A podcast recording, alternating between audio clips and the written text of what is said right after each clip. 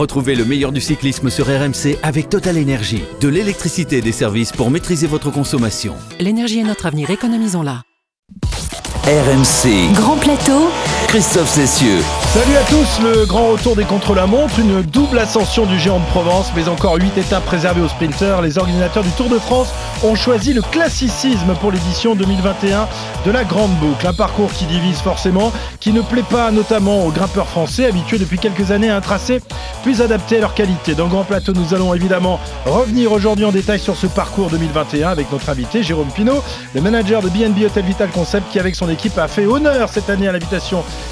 des organisateurs du Tour. Lui feront-ils à nouveau confiance en 2021 C'est la grande question euh, que Jérôme et son team se posent. D'autant que le Tour s'élancera de Bretagne, siège de sa formation. Un grand départ qui donne l'eau à la bouche de David Godu, le grimpeur breton de la Groupama FDJ, qui a remporté cette semaine l'étape reine de la Vuelta.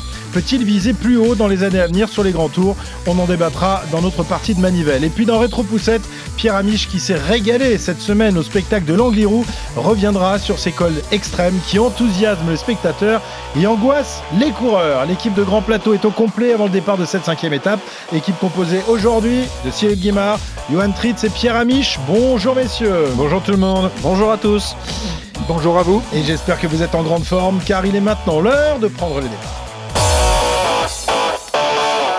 Alors si c'est parti pour Grand Plateau, il faudra en revanche patienter de longs mois avant que le Tour de France 2021 ne s'élance. Ce sera le 27 juin prochain de Brest à la Pointe Bretagne, la région la plus dingue de vélo en France, a été gâtée par les organisateurs du Tour puisque ce sont pas moins de, quatre étapes qui se dérouleront dans les départements bretons en espérant évidemment que la crise sanitaire sera passée et que les spectateurs pourront venir encourager les coureurs parce que le passage du Tour dans cette région, euh, Cyril, c'est évidemment de succès populaire. On attend ça depuis tellement d'années, hein, la Bretagne. Oui, c'est vrai, la Bretagne a été un petit peu boudée, tout du moins euh, cette année.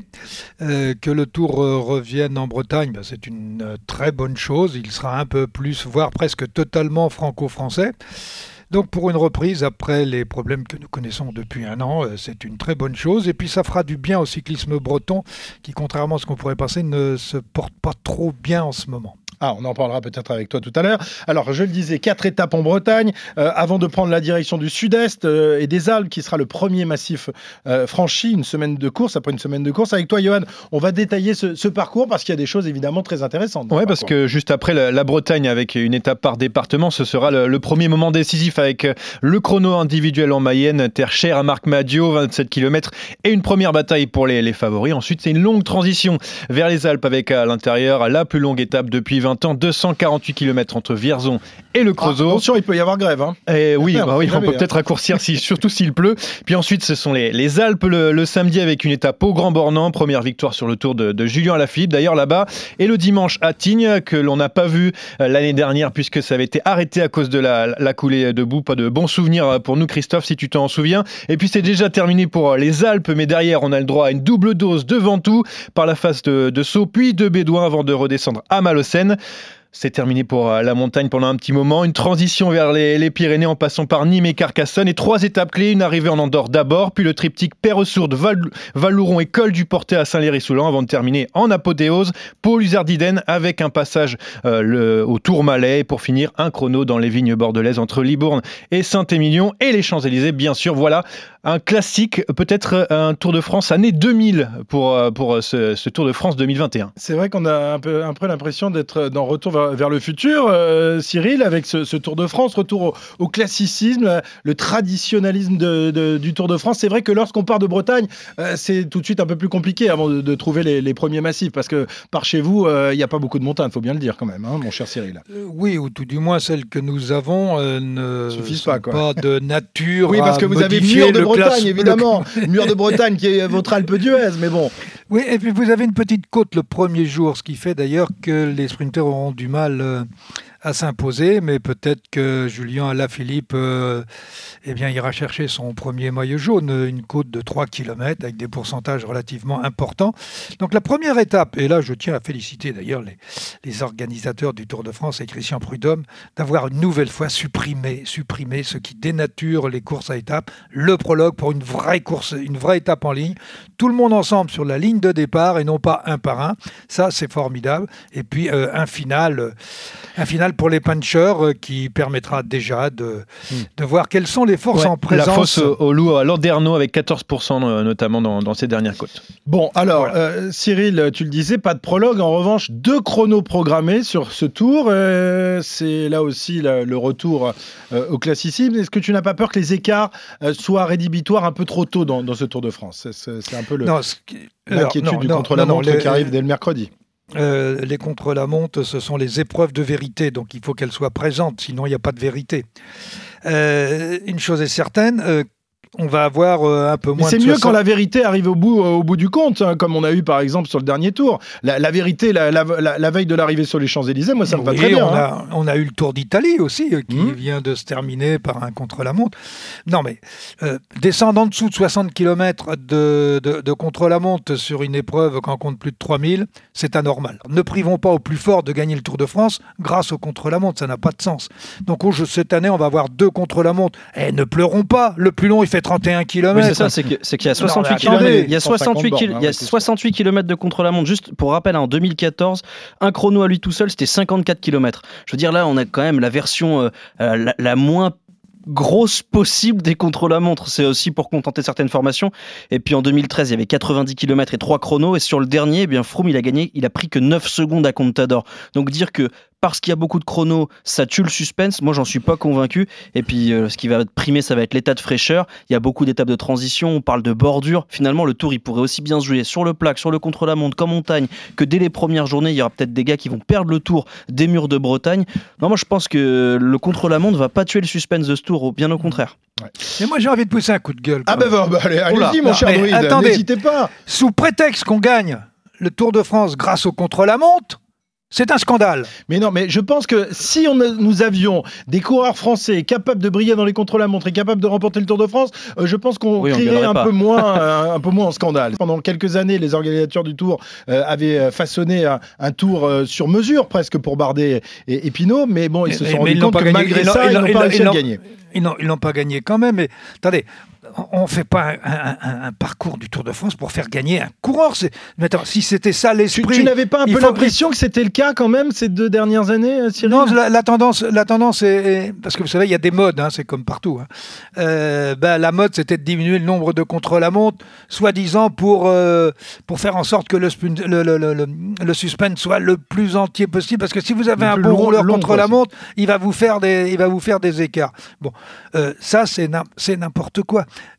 Où on respecte un certain nombre de, de, de- critères, où il doit y avoir des étapes de plat, des étapes de moyenne montagne, des étapes de grande montagne, des arrivées au sommet et des contre-la-montre.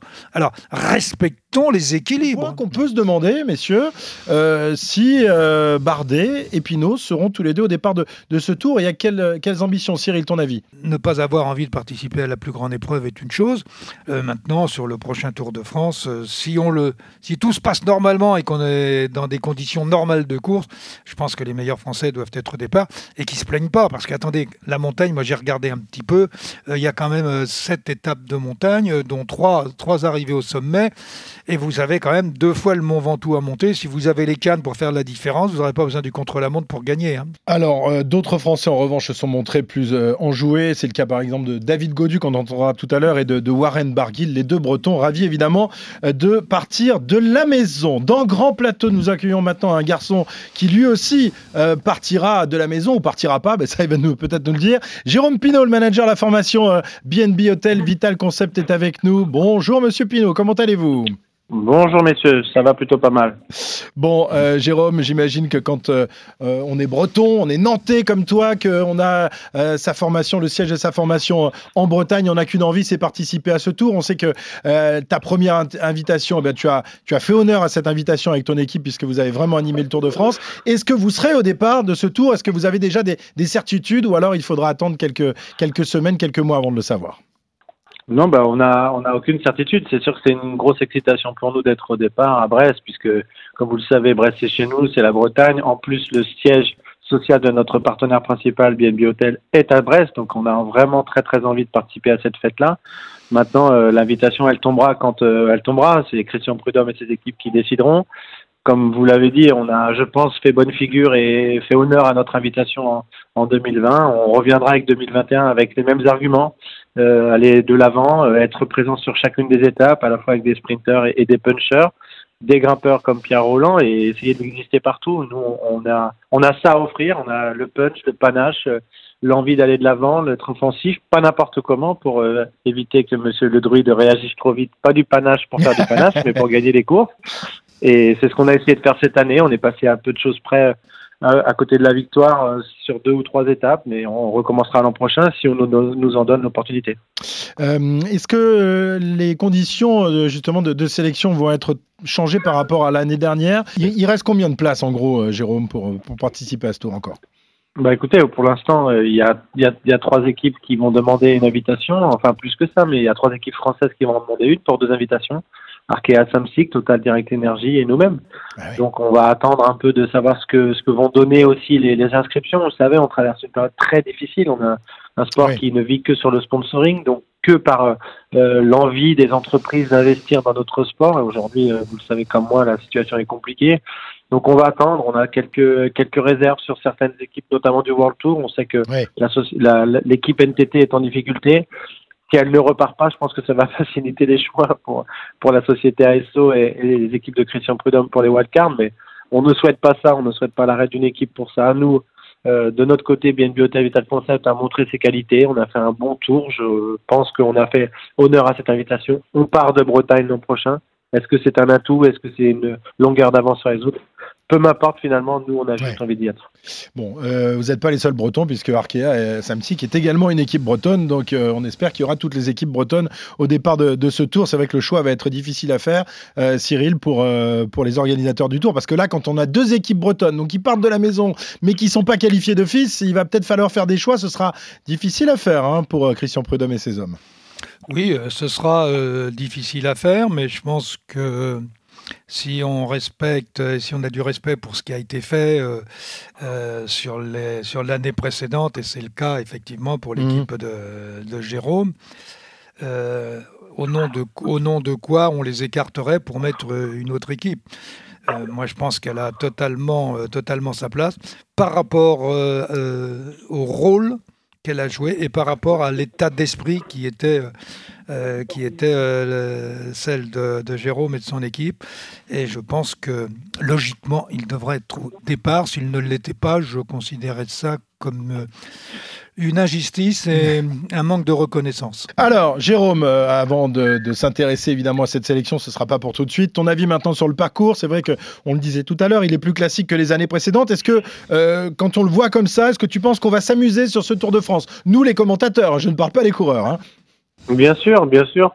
Moi, je ne suis pas de ceux qui disent c'est un parcours traditionnel, c'est un parcours euh, qui donne la chance aux rouleurs. Cyril l'a très bien dit. Euh, on passera deux fois par le par le Mont Ventoux. On passe deux étapes dans les Alpes, quatre étapes dans les Pyrénées, avec des arrivées au sommet. Euh, c'est pas un champion du monde du chrono qui va gagner. C'est un grimpeur qui roulera bien contre la montre et il me semble que c'est les qualités essentielles pour remporter un Tour de France. Il ne faut pas être seulement grimpeur, il faut aussi savoir rouler contre la montre. J'ai entendu Thibaut Pinot tout à l'heure euh, qui disait que c'est un parcours traditionnel. Thibaut a les qualités pour bien grimper et pour rouler vite. Il a été champion de France du chrono, il a gagné des, des contre-la-montre sur le Tour de Romandie au niveau World Tour, donc pourquoi pas de faire de lui l'un des favoris du Tour. Il faut aussi être complet pour gagner le Tour. Donc c'est un parcours où on va s'amuser. Il n'y a pas deux étapes de suite au sprint. Il y a des étapes, moi je connais très bien les étapes qui sont proposées en Bretagne. Je peux vous dire que ce sera très difficiles. Si elles ne sont pas euh, décisives, en tout cas, elles, vont laisser des traces, notamment deux fois le mur de Bretagne. J'invite à tous les pratiquants du cyclisme à aller monter une fois déjà et on en reparlera. Ah, et ensuite, l'Alpe d'Huez des Bretons. L'Alpe d'Huez des Bretons. L'Alpe d'Huez des Bretons, évidemment. Le mur de Bretagne. Non, mais le mur de Bretagne, euh, si tu passes pas les talus, euh, déjà, ça, t'enlève une étape pour les sprinteurs. La veille, la première étape, arriver dans la fosse au loup, c'est pareil, il n'y aura pas de sprint massif, donc il n'y aura finalement pas tant de sprint massif, et ensuite on sait comme c'est piégeux de traverser la, France d'ouest en est, donc euh, il y aura forcément des surprises. Et puis tout à l'heure, je disais autour de mes amis qui m'entourent là, quel coureur finit le tour à Paris et dit finalement c'était facile Jamais, c'est jamais arrivé. Un, mot quand même sur euh, ces étapes pour les sprinteurs. Quand même, il y, a, un plateau de choix quand même pour les sprinteurs cette année. Neuf, étapes pour les sprinteurs. Moi, j'en ai compté huit, peut-être une neuvième. Euh, Comme cette année, messieurs. Comme, cette année. Même, non. Moi, on a eu, nous, euh, deux- notre sprinter qui a repéré les étapes. On a fait 8 sprints cette année. 8 sprints cette année, donc 8 sprints l'année prochaine. Il y a- ça change pas L'avantage, c'est d'avoir un sprinter puncher qui peut sprinter aussi quand ça arrive au Tiens, boss. ça, ça ressemble à Brian. Cocard, ça. Oui, c'est bizarre, ouais, j'ai l'impression de, de voir Brian Coca. Euh, il y aura aussi, il y aura forcément Arnaud Desmar hein, au départ de- du prochain Tour de France, vu sa réussite sur, sur le Giro. Euh, on espère que nos, nos sprinteurs français vont quand même en mettre quelques-unes au fond, euh, Jérôme, parce qu'on attend, on attend ces, grands sprinteurs français sur le Tour de France. Ils brillent sur d'autres épreuves, mais pas assez sur le Tour de France. Oui, mais Arnaud Desmar, il lui manque plus que ça, de venir et de remporter 4, 5, 6 étapes de suite sur le tour. C'est ce qui, c'est ce qui le fera entrer dans le grand gotha des sprinteurs internationaux et dans l'histoire du cyclisme. Il a gagné 4 étapes sur le Giro, il était ultra dominateur. On a hâte de le voir aux côtés des plus grands et dans le Tour de France, c'est toujours particulier pour un Français sur le Tour. Nous, on aura Brian qui là pour essayer de le- de l'embêter. Euh, Nasser Moini, j'ai entendu qu'il voulait venir aussi. Donc les Français auront la part belle et vous savez, si le- les Français gagnent 5 étapes, dont 4 sprints, on aura dit hein, que ce serait un très grand tour pour les Français. Évidemment, d'autant que si notre ami Julien Alaphilippe s'empare du maillot jaune dès la première ou deuxième étape, C'est prévu, on- c'est prévu normalement, a priori. C'est prévu, c'est comme Il ça. jouer avec Warren Barguil qui a l'air très motivé aussi. Oui, Warren Barguil est effectivement très, très motivé. Un mot, euh, Cyril, euh, Jérôme, quel, quel est votre favori? C'est difficile à dire. Évidemment, on ne sait pas comment la- l'année va se terminer, on ne sait pas surtout comment elle va débuter, dans quelles conditions. Euh, mais là, euh, dans l'état actuel des choses, qui serait aujourd'hui votre principal favori pour remporter ce tour? Est-ce que Pogacar est capable de se succéder à lui-même, euh, Cyril? Eh bien, dans une période très tourmentée, et pas que par le Covid, euh, on a pu remarquer quand même que depuis deux ans, trois ans, euh, de nouveaux noms arrivaient Mhm. et arrivaient au niveau des victoires sur les grands tours. Donc aujourd'hui, euh, faire un pronostic est Très quand même très hasardeux. Très hasardeux, donc tu ne vas pas t'y-. Ouais, parce Voilà. qu'à chaque fois, il se trompe, donc il dit plus rien. Euh, non, mais je me trompe pas quand je dis que c'est les jeunes qui ont pris le pouvoir sur les grands tours. Ça, c'est vrai. Ça, Il y a deux outsiders parce que j'ai regardé les codes quand même il y, a, il y a très peu de temps. Le premier, c'est Remco Evenpool qui fait partie Ah, des, des, bon. des coureurs. Ouais, Moi, ouais. je mets un billet dessus tout de suite. Tout de Voilà. suite, d'entrée, Evenepoel qui n'a jamais fait un grand tour, qui est blessé, Mais qui ça, est on s'en en fiche, rage. il n'a jamais fait un grand tour. Il suffit qu'il ait de la force dans la jambe. Ouais. Alors Evenepoel qui fait partie de l'équipe de, de Julien Alaphilippe, euh, il va Exactement. falloir gérer l'histoire aussi de ce côté-là. hein. Bah, à mon avis, s'il y a des arrivées au sommet, ce sera plus pour Remco et peut-être que Julien aura sa carte dans la première semaine pour prendre le maillot jaune. Et le deuxième nom, ça va peut-être vous surprendre, mais je mettrais bien un petit peu de sous, pas beaucoup, un tout petit peu, un tout petit peu, sur Christopher Froome. À noter que Pogacar, le tenant du titre, a, a dit qu'il aurait espéré avoir un peu plus de montagne sur, euh, sur le Tour de France 2021. Peut-être qu'il se sent un peu, euh, un peu moins euh, favori cette fois-ci. Oui, mais c'est vrai que vraiment si, on, favori, si on non. lui met, si on lui met plus de, métailles, de, de montagne, c'est pas sûr qu'il gagne, parce que rappelez-vous, l'an dernier, il gagne le tour contre la montre. En montagne, comment enfin. Contre la montre avec de- des de- patates de- à 20%. avec 5, avec 5 km juste de montagne sur, sur l'ensemble de l'étape. Très bien. Euh, merci Jérôme de nous avoir accompagnés. C'est les vacances pour la formation BNB. Tout le monde est, de non, repos. pas les vacances. Pas encore Il n'y a, a pas vraiment de vacances quand on est manager. hein. C'est Oui, ce que j'ai découvert dans ouais. ce métier. Ah, T'étais mieux quand t'étais consultant. on hein. s'arrête jamais en fait. T'étais mieux quand t'étais consultant, mon Jérôme. On te reprend quand tu veux. On t'embrasse très fort et on te souhaite évidemment euh, une bonne intersaison. Il faut euh, ramener euh, des sponsors, il faut ramener des, des, des- des gens capables de mettre de l'argent pour que cette équipe soit au départ du tour et soit brillante la saison prochaine. Tout de suite, voici l'échappée du jour dans Grand Plateau. Le fugitif se nomme David Godu. RMC, L'échappée. Ce week-end, les, les fans de David Godu se sont régalés avec la victoire du jeune coureur breton au sommet de l'Alto de la Farapona, son plus beau succès. Tu as vu ça Quel Depuis accent, son entrée chez les magnifique. professionnels, Pierrot. Un succès dont tout le monde espère qu'il pourra lui faire passer un cap. Et oui, parce que c'est seulement sa troisième victoire professionnelle. Bon, c'est la plus belle, celle qu'on attendait un peu pour jeune coureur de la FDJ. Et encore une fois, il s'impose devant des cadors. Son premier succès, rappelez-vous, c'était en 2017 et les promesses étaient énormes. Victoire sur le Tour de l'Ain devant Pinot, Geniez, Kruijswijk. Rien que ça. Derrière, il faut attendre deux saisons avant de regoûter à la victoire pour Godu. C'était sur le Tour de Romandie 2019. Et là aussi, succès impressionnant parce qu'il gagne devant Rui Costa, Roglic, Woods ou encore Guerin Thomas. 2019, année énorme sur laquelle il brille. Sixième de Liège, onzième du Tour de Lombardie, 13e du Tour de France tout de même à 24 ans. Godu, cette fois, gagne sur un grand tour, un déclic qui pourrait s'avérer précieux en vue eh bien, de la saison prochaine. On en a parlé, notamment d'un rendez-vous qui semble taillé pour lui. Le Tour de France part de chez lui, dans le Finistère.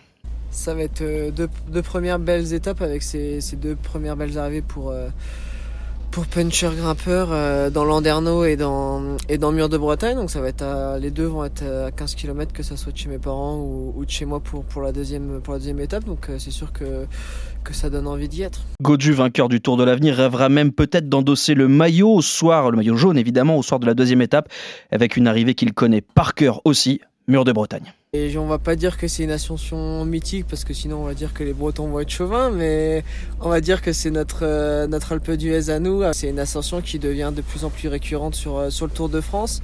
Et euh, je pense que si, si, le Tour de France y revient encore cette année, c'est pas pour rien. Jalabert avait gagné pour la première fois sur le Tour à 24 ans. Romain Bardet avait attendu sa 25e année pour lever les bras, quand Alaphilippe, lui, avait attendu sa 26e pour triompher sur la grande boucle.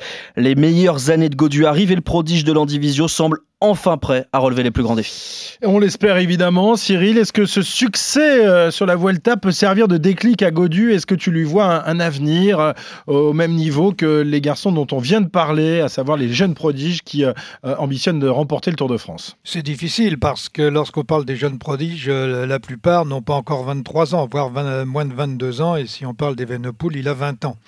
Donc c'est difficile.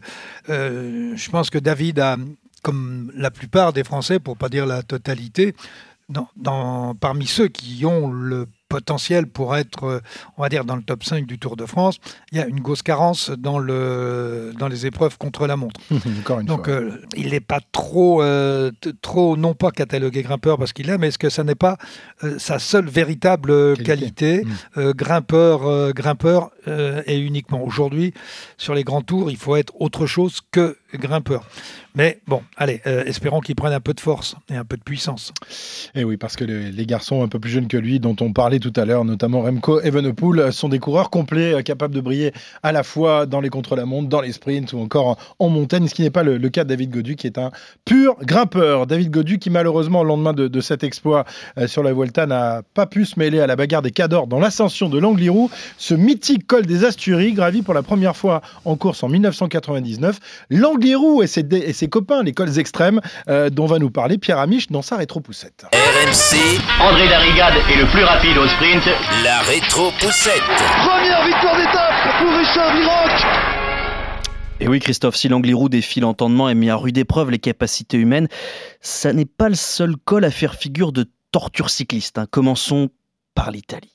Son nom inspire la crainte, le respect, le Zoncolan. Un colosse à trois faces, toutes plus dures les unes que les autres. Par l'est, en venant du Sturio, c'est 13 km 300, 1200 mètres de dénivelé à 9% de moyenne. Cette route a été empruntée pour la première fois seulement par le Giro en 2003. Au sommet, c'est Gilberto Simoni, le meilleur grimpeur italien du début des années 2000, qui dompte le monstre. Voluta, cercata, alla maglia rosa, la maglia rosa ce ma aveva detto devo guadagnare ancora su Garzelli, il mio principale avversario, e oggi una trentina di secondi dovrebbe averli guadagnati. Simoni inventa lo Zoncolan. Siamo con eh, Gilberto Simoni, l'avevi dato a tutti l'appuntamento sullo Zoncolan, Gibo? Cosa? Cosa? L'avevi dato a tutti l'appuntamento sullo Zoncolan? Ah. Eh oui, pas de pitié de la part des journalistes italiens épuisés. Simoni s'impose devant Garzelli et Casagrande, trois coureurs qui seront contrôlés positifs dans leur carrière. Par l'ouest, depuis Ovaro, la montée du Zoncolan est encore pire. 9 km 900 à 12% de moyenne. Une montée qui va sourire à Simoni, encore, Basso, Anton, Rogers. Et le dernier en date, renversant le Giro 2018, un certain Christopher Froome. L'homme le plus fort aujourd'hui, celui qui est allé chercher la victoire, celui qui a fait preuve d'une audace hors du commun en attaquant à 80 km de l'arrivée, est en train de concrétiser un succès qui va marquer sa carrière, qui va marquer les esprits et qui va aussi probablement scandaliser ses détracteurs.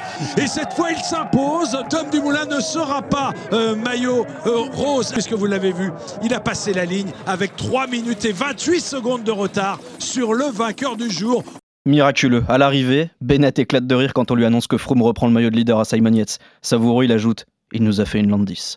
Enfin, par le sud-est, depuis Priola, c'est une torture absolue, 8 km seulement, mais à 13% de pente moyenne et des passages à 28%. Ce passage-là n'a jamais été emprunté par le Giro. Autre col, même pays, le plan de Coronès, le Tourmalet italien qui lui fait figure d'épouvantail transalpin, 7 km 800 que seuls Garzelli et Pelizzotti ont conquis sur un grand tour. Heureusement pour nous, l'Italie n'est pas la seule à proposer des montées impossibles. En Espagne, le Cutu Negru mérite d'être cité, mais le Tour de France, trouve aussi ses douceurs à proposer aux coureurs à chaque année sa trouvaille sadomasochiste. En 10 ans, l'Isran et ses 2764 mètres d'altitude qui revient, le Tourmalet qui se refait une jeunesse, la planche des belles filles qui se fait un nom et enfin, une horreur toute neuve en 2020, le col de la Lose, le grand 8 de la souffrance. Prud'homme, sourire en coin, explique quand il dévoile le parcours, c'est quelque chose que l'on ne connaît pas, qui n'existe pas tout simplement, vous passez de 2 à 20%, ça tourne dans tous les sens. Pour moi, c'est du jamais vu. Ce col est unique.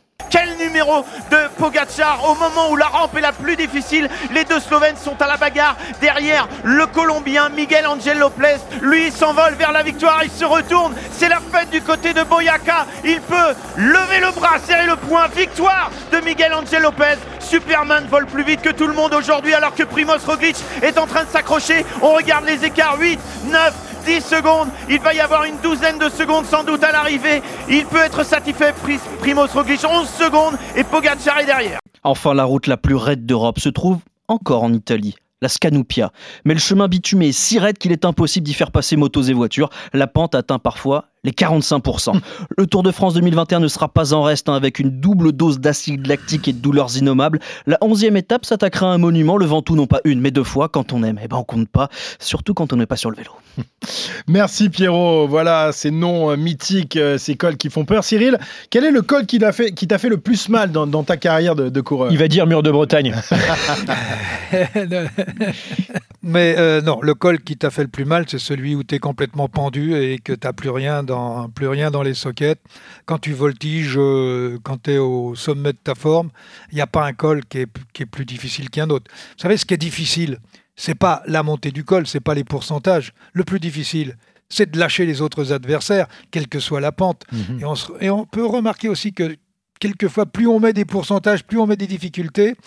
Et souvent, c'est là où il y a le moins d'écart. Oui, euh, c'est ce qui s'est passé sur l'Angliru euh, cette semaine d'ailleurs. Hein. Bah oui, ils ont fini dans un mouchoir de poche. Ouais, tu as raison. Je pense qu'en troisième semaine, ça aurait peut-être fait des dégâts supplémentaires. tu, peux, peux pas accélérer euh, et non, faire des écarts incroyables avec des pentes sirènes. C'est sûr, mais ce que je veux dire, c'est que le niveau de fatigue est pas la même en fin de deuxième semaine qu'en fin de troisième semaine. Oui. Et peut-être. Oh, parlez pas de la fatigue, c'est les plus fatigués qui attaquent. Allons. Ah pardon, pardon, Cyril, je sais pas ce qui m'a pris, c'est vrai. En troisième semaine, avoir une montée comme le, comme le Zocola n'aurait rien changé. à, noter, à noter d'ailleurs que Thierry Gouvenou et ses hommes ont déniché un petit bijou pour le prochain tour, un col qui répond au doux nom de Signal Duchon. Je ne sais pas si vous oh, connaissez, situé dans la région du Morvan, à l'arrivée au, Creusot, 5 km seulement, mais des passages à 18%. Euh, on n'a pas beaucoup parlé de cette étape, mais je pense qu'elle pourrait faire des dégâts. C'est l'étape la, plus longue, hein, qui fera 248 km. Ouais.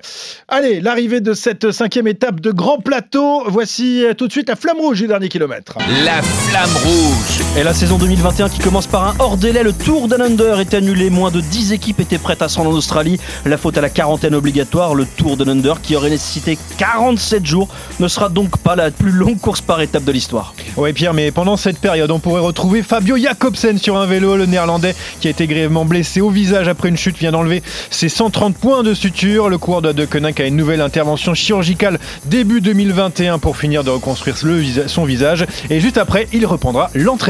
Et dans la dernière ligne droite, Sean Yates, le patron de Cometa, a trouvé ses directeurs sportifs. Il se nomme Alberto Contador, Ivan Basso, qui sont désormais en charge de la formation, tout fraîchement passé pro. Une équipe plus sexy dans la voiture que sur la route. On n'avait pas connu ça depuis Cyril Guimard.